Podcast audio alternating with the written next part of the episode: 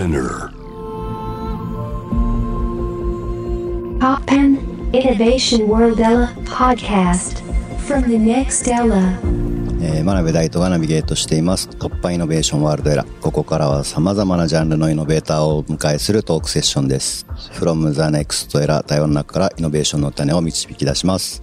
今回はニューヨーク在住のキーボーディストビッグユキさんをお迎えしています。よろしくお願いします。よろしくお願いします。お願いしますえー、もう本当に大変ご無沙汰しておりますそうですね。19年ぶり。2年前とかですかね2010 2019年の、はい、来日されてた時にちょっとライブに行かせていただいて、以来ですけれども、まあ、その後、まあちょっとコロナになってですね、世界が、まあ一気に変わったと思うんですけれども、最近のニューヨークはどんな感じなんですか？ついこの間までは、コロナが落ち着いた後の世界はこうなるんだろうなっていうイメージをみんな持って生活したんですけれども、はい。ひっくり返っちゃった感じですね、また。で、何を隠そう、あの、はい俺も、はい。えっ、と、年末にコロナにかかっちゃったんですね。オミクロン。オミクロン、えそうなんですよ。で、あの、ちょうど俺が、えっ、と、ヨーロッパに1ヶ月半ぐらいずっと出てて、そっから戻ってきて、えはい。で、そのヨーロッパのツアーはずっとそのコロナにかからずに生き延びて、うん。うんで、ニューヨークに戻ってそこから自分のバンドで、その、はい。マサチューセッツ州、ニューヨークの隣の州うんに、そのつちょっとあの3つぐらいのライブのちっちゃいツアーをするって時に、はいそ。のツアーのさなかに、と念のために検査をしたら陽性反応出ちゃって、最後のライブもキャンセル、なるほど。いずっとその後はもう家で、隔離ですね。なるほど。それ大変でしたね俺もすごいいっぱいライブ決まってたんですけれども、いろんなバンドで。それこそピートロックとかも全部。ああ、またやられる。そうだったんですよ、あのー今回リユニオン的な。ええうん見ました、あれは。はい。もう僕、はいピートロックめちゃめちゃ好きなので、中学校の時から。はい。かっこいいっすよねち。ょっと感動しました。はい。いや、あれやばかったです。本当に今、このオミクロンが出てきて、急にまた先が見えなくなっちゃった気がします。うん。ニューヨークに関して言えば。でも、やっぱりゆ、ゆきさんはもう、あれですか、ニューヨークに留まることを、まあ、選択するっていう感じですか？たまにやっぱり考えますよ。その、もし、引っ越し？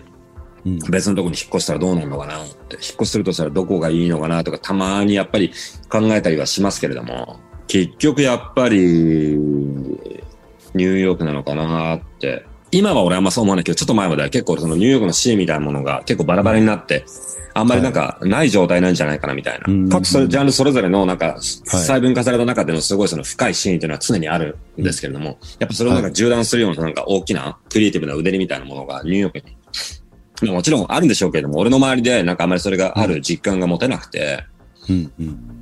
なんだったらなんか LA 楽しそうだなとか思ったりとかしたんですけれども、俺、カマシのツアーで回ってた時に、それも2019年か、テラス・マーティンと話す機会があって、はい。まあ彼なんかも本当生粋の LA、カリフォルニア人間で、でも自分でそのシーンの、やっぱ立役者の一人であるっていう自負も持ってやってて、はい。で、やっぱなんかそういう話をしたんですよね。ニューヨーク、最近なんか LA 面白そうだね、みたいな。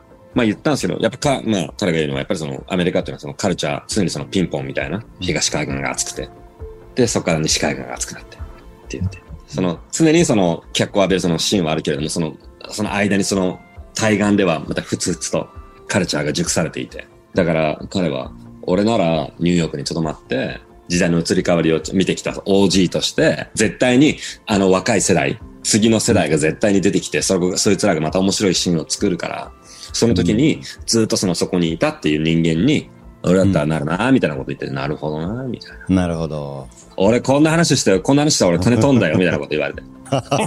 ありがたい話をありがとうございます。だけど、でも本当に一理あるなと思って。今だから、その、やっぱり LA、ジャジャズも含めてすごい面白いんですけれども、絶対にまたニューヨーク、はいビートシーンもね、ありますね。うん。面白い人間がどんどん出てきて、そいつらがまた新しいことを始めるときに、やっぱその場にいたいなと。で、できればその一部、そのシーンのなんか一部として何かその貢献していたいなと思って。でも、たまに思いますよ。やっぱ引っ越したらいいだろうな、みたいな。あったかそうだな、みたいな。見見入りたいな。ずっと晴れてますもんね。ずっと暖かいし、本当あのー改めて、まあ、リスナーの方で、まあ、ご存知ない方もいるかもしれないんで、と音楽的なルーツのお話を少し。すごいもう雑食というか、はい。もともとはクラシックなんですよね。はい。もうちっちゃな時からずっといろんな動画も拝見しましたけど、ピアノを演奏してる。結構親が。もう結構大会で優勝されたりとかね、全国大会で。そう結構すごかったんですよね。すごかったっていうのもないですけど、まあなんか、小学校低学年、中学年ぐらいまで、その、やっぱすごい、ついていた先生もすごい熱心な方で、一個面白い話が、まあなんか、たまにインタビューで話すんですけれども、そのちっちゃい頃に、その先生が自分の膝の上に俺を乗せるんですよね。で、それであの、うんうんなんか、先生の手の上には自分の手をこうやって乗せてこうやって弾いたり演奏とかして。要はだから先生がその曲をその感じているその感じを、ちっちゃい俺がその、体から、なんかそのはフレーズの歌わせ方とか、うん。タイムの取り方であるとか、そういうのをすごいさ、吸収して多分それが体でその表現するみたいなのがすごくその根幹にうんあると思います。いい先生ですね。うん。あの、やっぱり小さい頃、うん日本のあの子供とかってすごいそのテクニック、やっぱりすごいその重要視する、えっ、と、人たちもいっぱいいまして、本当に完璧にそのなんかその弾くっていう。で、俺なんかまあなんかすごくその、大げさに言うと、まあ多少雑でもそこにその気持ち、自分のその目、あの、イメージする曲をその表現をするみたいな、そこに表現の自分なりのその表現の仕方みたいなものをそこにじゅあの持たすみたいな。うん。なんか小さい頃は、はい。人前でうん演奏しながらトランス状態に入るのがすごい気持ちよかったと思います。うん。それが一体何なのかを認識、えっとしないまま、うん。うん。うんゾーンに入るとか言うじゃないですか。はいガーってし、あの、なんかアドレナリンがなんか出まくって、はい。その熱くなるんじゃなくて、うん。言ったら幽体離脱してなんか第三のはい視点から、そのなんか周りをこうやって見ているみたいな、すごいそのなんか超集中っていうんですかね。真鍋さんとかもあるんじゃないですか。うんねなかなかでも、パフォーマーではないから、ななんですかね、めちゃめちゃ集中してる時はありますけど、なん、うんなんでしょう、そのうん演奏でもうなんか、ぶっ飛んでるみたいなのってなかなか、なんかうん味わえないかもしれないですね。でもそれまあちっちゃい時から、まあそういう。それが多分気持ちよかったと思いますよね。えーじゃあ意外と、なんか原点みたいなとこですか？そういう。多分それもあったと思いまうんす。その、うん。で、バークリーへ行き、そこから、そこからですか？そういうブラックミュージックというか、まあ、ああ、もう全然そうですよ。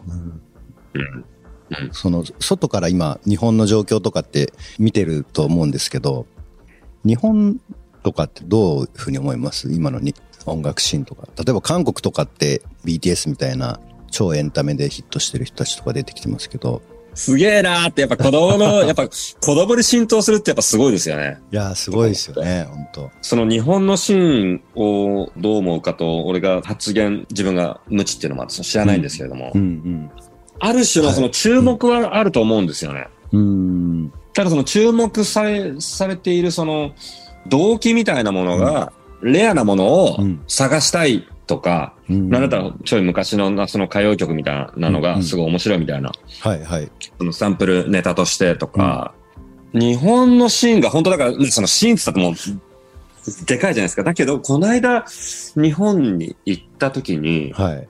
すごい面白いなと思ったんですよね。遊びに晴れたら空に豆をまこうっていうはい場。所かな。そこにでもあの、俺のニューヨークでの昔からのその友人というかもうはい本当先輩なんですけど、もう大好きな方がいて、9月10月ぐらいかな、去年の。拓也さんっていうニューヨークの先輩がいまして、はい彼が今日本に帰っていて、そこでライブを、えっ、と、するから、おいでよって誘ってくれて、うん。見に行ったものが、彼とはい、あと三味線、ほギターでノイズもするし、三味線を弾きながら、お歌を歌う？すごい編成ですね。そうなんですよ。歌歌ったり、ポエムをうん。歌ったり。だけどそこでまたループをかけたりとかして、その二人ですごい強烈な音世界を作る中で、お花をいける、あの、そこで初めてお会いしたんですけど、はいめちゃめちゃかっこいい方がいて、そのお花をいけるんですけど、それがめちゃめちゃその肉体的なあの花の生き方なんですよね。そのもうでかいこの木の枝をこうやってあの束ねてこのすごい大きなリングを作っていて、それをそのピアノとかそのステージを全部その大ぐらいのそのサイズのものをドーンってその空中から垂らして、それでその全部囲むんですよね。すごいパフォーマンスですね。その中でその二人がすごい強烈なルーパーとシンセとその歌と三味線とギターノイズ、アコースピアノを使ってすごい音世界を作るんですよ。で、そこでそのダンサーの方が踊って、で、それを見ながら、そんな超かっけえぶっ飛んだ人がいいんだなって思って、うんけど全然、そのね、自分、ニューヨークに住んでて、全然その、あの知りもしなくて。でもそこで、めちゃくちゃ面白かったんですよ、そのライブが。ゴリゴリえぐられるぐらい来たし。だから、日本のシーンがどうかと尋ねられて、一概にはその、やっぱりわかんないんですけれども、はい。面白い人はまあ、いるなと。当たり前なんですけどね、ね。どこにも絶対面白い人いると思うんですけども。表にね、まあ、出ていくかどうかっていうのはまたね、違う話ですもんね。そ、そらね。勇気づけられたじゃないけど、あ、楽しいな、楽しいなと思って、これからどんどんいろいろあ会いたいなと思ったりうん。したのと、あ、あとは、あとはそうですね、若い世代、もう若い世代っていう言葉自体がすごいなんかおっさん臭いんですけど、自分よりも本当人回り、二回りとか、若い連中って、やっぱり聴いてる音楽の量とか、接している情報の量が、これも本当ベタな話ってベタな話だと思うんですけども、多分すごい自分がそのバークリーのライブラリーって音楽聴いてた頃に比べると、やっぱりその接するスピードも量も違うんだろうなと思って。で、やっぱりそういう子たちがやってる音楽は面白いなと思うし、違いますよね。き聞いてる量も本当に検索の能力というか、まあそういうのも違うし。はい、ちょっと長々と話してしまいましたけど、一曲お届けした後、ビッグユキさんが去年リリースしたアルバム、 Neon Chapter について少しお話を伺っていきたいと思います。真鍋大度がナビゲートしています TOPPAN Innovation World Era。今回はニューヨーク在住のキーボーディストビッグユキさんをお迎えしています。後半はビッグユキさんのアルバム Neon Chapter について、そしてビッグユキさんが今活躍されているステージの扉を開けた突破ストーリーとこれからの活動について伺っていきます。ということで、アルバムネオンチャプターについて、およそ4年ぶりの新作、コンセプトみたいなものはあるっていうか、ど、どういう風に作っていったんですか？作り方は基本的には、はい。リーチンフォーカイロンとその後の2099と変わらず、まあ曲ごとに、はい。まあそれぞれ全然別のイメージとか作り方が、うん。その曲を作っていって、そまあ、それ、その好きなものをそれぞれ集めたコラージュ的なうん。作り方になったんですけれども、はい。アルバムのコンセプトはもう本当後付けなんですけれども、うん。突破感みたいなものを突き抜けて、トンネルを抜けたその感じみたいなものが、そのイメージとしては持ちたいなと思ったのと、そうですね、そのアルバムコンセプトというか、今やっぱり今、今でもその自分の中であるジレンマとして、はい。そのライブパフォーマンスと、そのマラさんも一回そのね、2019年に見ていただいて、はい。そのライブパフォーマンスの時の、うん。なんかその肉体的なあの感じと、うん。肉体的なアプローチと、そのスタジオでの、なんかその、なんかねりねりねりねりねりねりねりやってる、はい。その、あの感じとの、なんかギャップがあるなと思って、例えばだからその俺のアルバムを聴いた人が多分、あのライブのパフォーマンスはイメージしにくいと思うんですよね。やっぱその、うん体でオラオラ弾くあの感じ。はいだから今回のアルバムはその、まあアルバムですごいその緻密に作っていく中でも、その肉体性みたいなものはうん持ちたいなと思いました。うんまあそれがだから前作とか、リージン・フォカイロンとかとの、まあ違いっちゃ違いなのかな。なんかすごい面白いう打ち込みのビートの曲とかもあって、な、な、なんですかね、すごい幅が広いアルバムで、なんか全編楽しかったんですけど、要はアルバムを作ろうっていうその目標がなければ多分自分のアイディアをこうやって形にして、うんうんその残そうっていう作業もしないと思うんですよね。完璧なもの、もう最、最高で最強で完璧なものを作ろうって方思うんですけれども、はい。そんなものってないじゃないですか。そうですね。締め切りがないとも そうう永遠にやってしまいますよね。そうなんですよね。そうなんですよね。で、永遠にやったところで別にそれが最高、最強、完完璧なものには別にならないし、そうですね。もう自分の中でそのもちろん満足するものっていうのはある。だからやっぱりどっかで折り合いをつけなきゃいけなくて、うんうんうんもちろんその締め切りもあるんだけど、それはやっぱその自分の能力であるとか、うん自分のそのリソースであるとか、そのね、リーチできるその人間であったりとか、もう本当、まあ時間であったりとかうん。の、まあ能力、全部含めて。はい。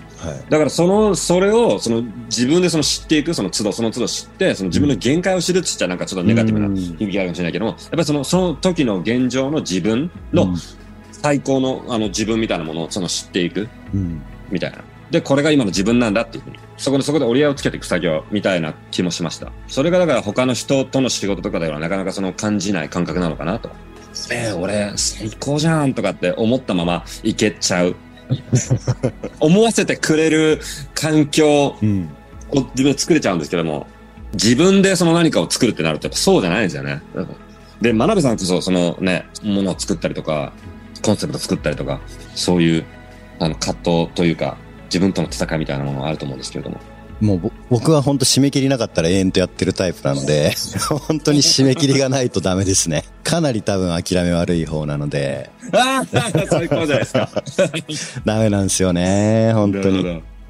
じゃあでも、本当リスナーの方にも、ぜひ皆さん、このアルバムも聴いてほしいんですけども、で、僕はなんかやっぱ頭から最後まで、なんやっぱアルバムを今でも聴くのが結構好きで、あ、嬉しい、嬉しいっす。なんか結構 Spotify とか、まあああいうサブスクとかで聞くとちょこちょこ聞けちゃうんですけど、はい時間ゆっくり作って頭から最後までなんか聞くのが、まあ映画とか見るのと一緒で最高のなんか贅沢だなと思ってて、なんかそういう時間をなんか作るようにしてるんですけど、自分でその作ってて、うん。誰か聞いてくれるのかなと思いながら、でもやっぱり曲順考えますね。仮の曲順みたいなのを作って、それでその、頭から、要はチャリ乗りながらとかいろんなシチュエーションで、うんそれを流流すんですよね、爆音でずっと流しながら。それで、そこにフローがあるのかとか。うんうんうんうん。で、それから、たまたまその、本当ランダムにかけた順で、あ、今の、今の流れ、あ 今の流れ面白いなとか、あって、それメモったりとかして、うんで、それでどういう、そのね、やっぱそうですよね。いや、すごいなんか、だからアルバム通して聞くのがおすすめだなと思って思いました嬉しい。です。いや、本当に素晴らしいアルバムでした。はい。じゃあ、ちょっとそろそろお時間も迫ってきたんで、2022年、今年の予定。冒頭にも少し、えー伺いましたけど、何かありますか？お知らせなども含めて。予定はですね、今のところ、アントニオ・サンチェスっていうドラマーの方がいまして超好、きです。はい。素晴らしいドラマ、もう、本当兄貴的な。彼のプロジェクト、バッドオンブレっていうプロジェクトがあるんですけども、それがすごい、あの、本格指導始めて、ここの間その、ヨーロッパ行っていたのも、その、はい。日程の半分はその彼との日程だったんですね。でもそれが本格指導を始めて、それでかなり世界一周回る予定です。そうですね。すごいそ楽しみですね。あの、うん音楽的にもすごくそのプッシュしてくれるし、うん。あと曲がすげえかっこいいですね、純粋に。もうあの、彼もやっぱり自分の今まで認識されているイメージがあるじゃないですか。でもそこからやっぱり自分がアーティストとしてその、ぶち破りたい、ブレイクスルー。それが結構楽しみですね。あとは自分、めちゃめちゃ楽しみです。うん。あと自分のことはちょっと目標なんですけれども、うん最近アコースティックピアノがまた面白くなって、はい。去年、あの、日本でソロツアーをする機会がありまして、はい。それで、で生ピアノとボコーダーとルーパー使って、いろいろ実験的なことやったんですけど、すごいそれが面白くて、うんで、それをもう少し少しの、あの、発展させて、何かそのアコースティックなものと、この俺のドラマシーン。俺のこのベイビー。ベイビー使ってなんかできないかなと思って、ちょっとすごくかなり内面、あ来年、今こんな、あの、アントニオ・サンチェスのツアーって言ったんですけれども、はい。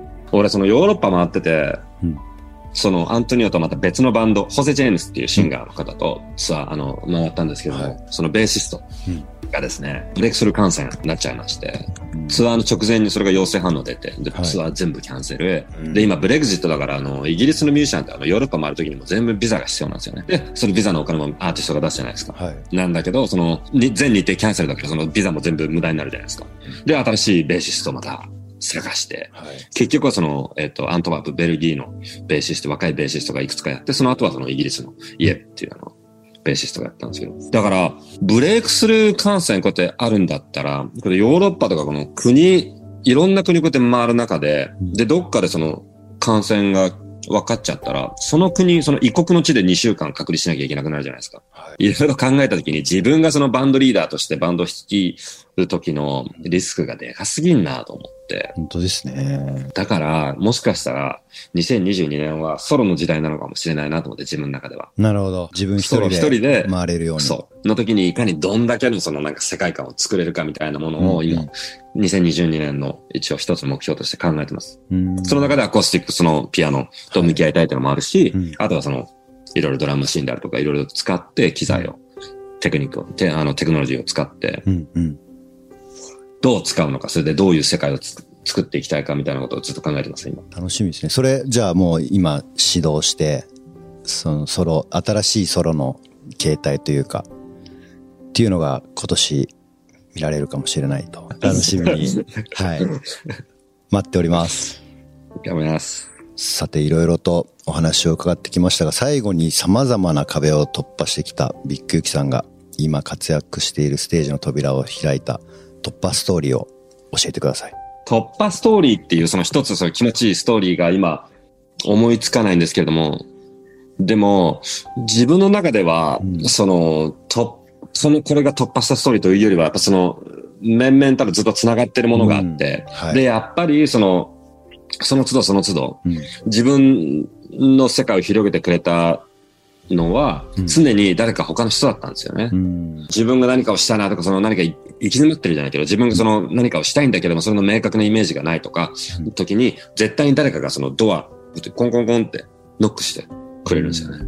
で、こっち来なよ、みたいな。だから、その、突破した、自分が自分の能力で突破したというよりは、自分、常にその、周りの、その、人間であるとか、コミュニティであるとかに、自分が受け入れられて、自分がまだ何もできない状態の時に、うん。受け入れて、何かそこに可能性みたいなものを見出してくれるか何かで、受け入れてくれて、そこに自分をいさしてくれたみたいな。うん。常にそういう環境であったり、人であったりとか、そういう出会いであったりとか、そういうものがずっと続いてきてるイメージはあります。うん。だから、突破ストーリーというのは自分、突破ストーリーじゃないかもしれないですけども、自分を助けてくれた人たち、うん。その出会いの連続みたいな。うん。なんか、あ感じがれですかね。そういう中で、一曲思い出す印象的な曲とかありますか？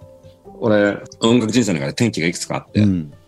大きいものだと、やっぱチャーチで演奏し始めた時、はい。オルガンを弾き始めた時、その、まあ、チャーチもあるんだけど、それで、左手でベース弾きながらオルガンを、ジャズオルガンを弾き始めた時、ニューヨークに移ってから、ビラル、シンガーのビラルっていう人のバンドに入って演奏を始めた時、あと、ヒッポーダータリブ・クアリのバンドに入って演奏を始めた時、いろいろあるんですよね。その、その都度その都度に、その転機となる、その、なんか自分の中でのテーマ曲みたいなのがあるんですけれども、はい。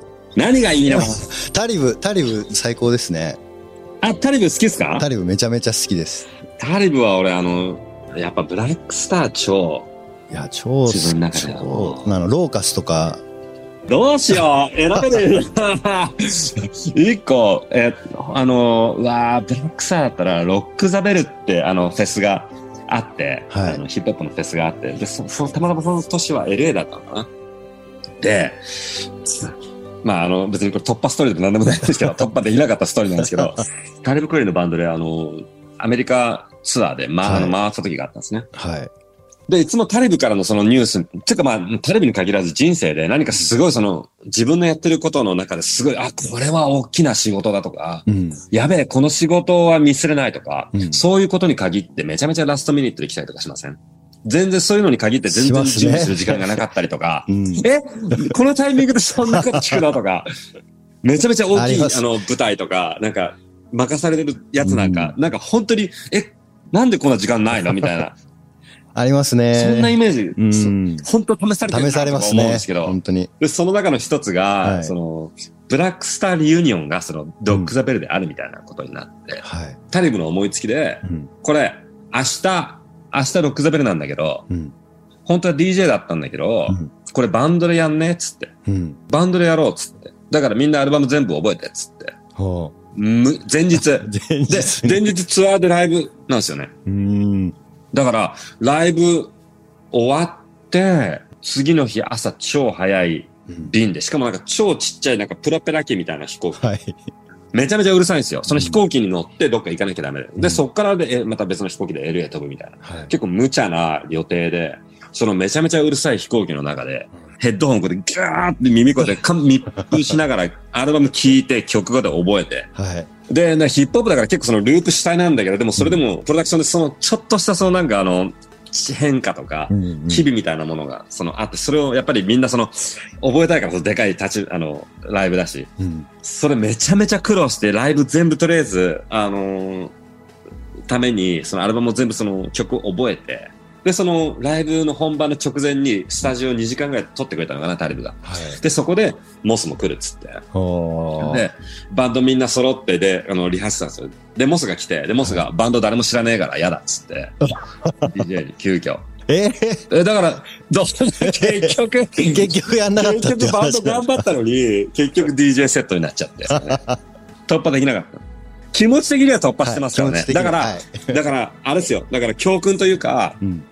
人生の起点になり得る、その大きなイベントうん。って常にうん。予想しない角度から予想しないタイミングでバーンって来る。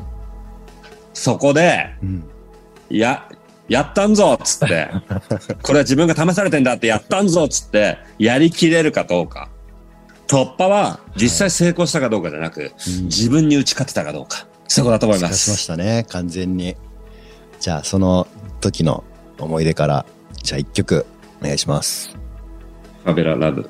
Rest in Peace John。えっとね、Prisoner of Conscious というアルバムに入ってます。はい。じゃあ、From the Next Era、今回はニューヨーク在住のキーボーディストビッグユキさんをお迎えしました。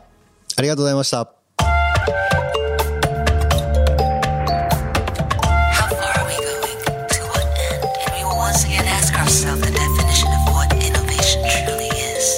You're listening to J-Wave Innovation World Era podcast.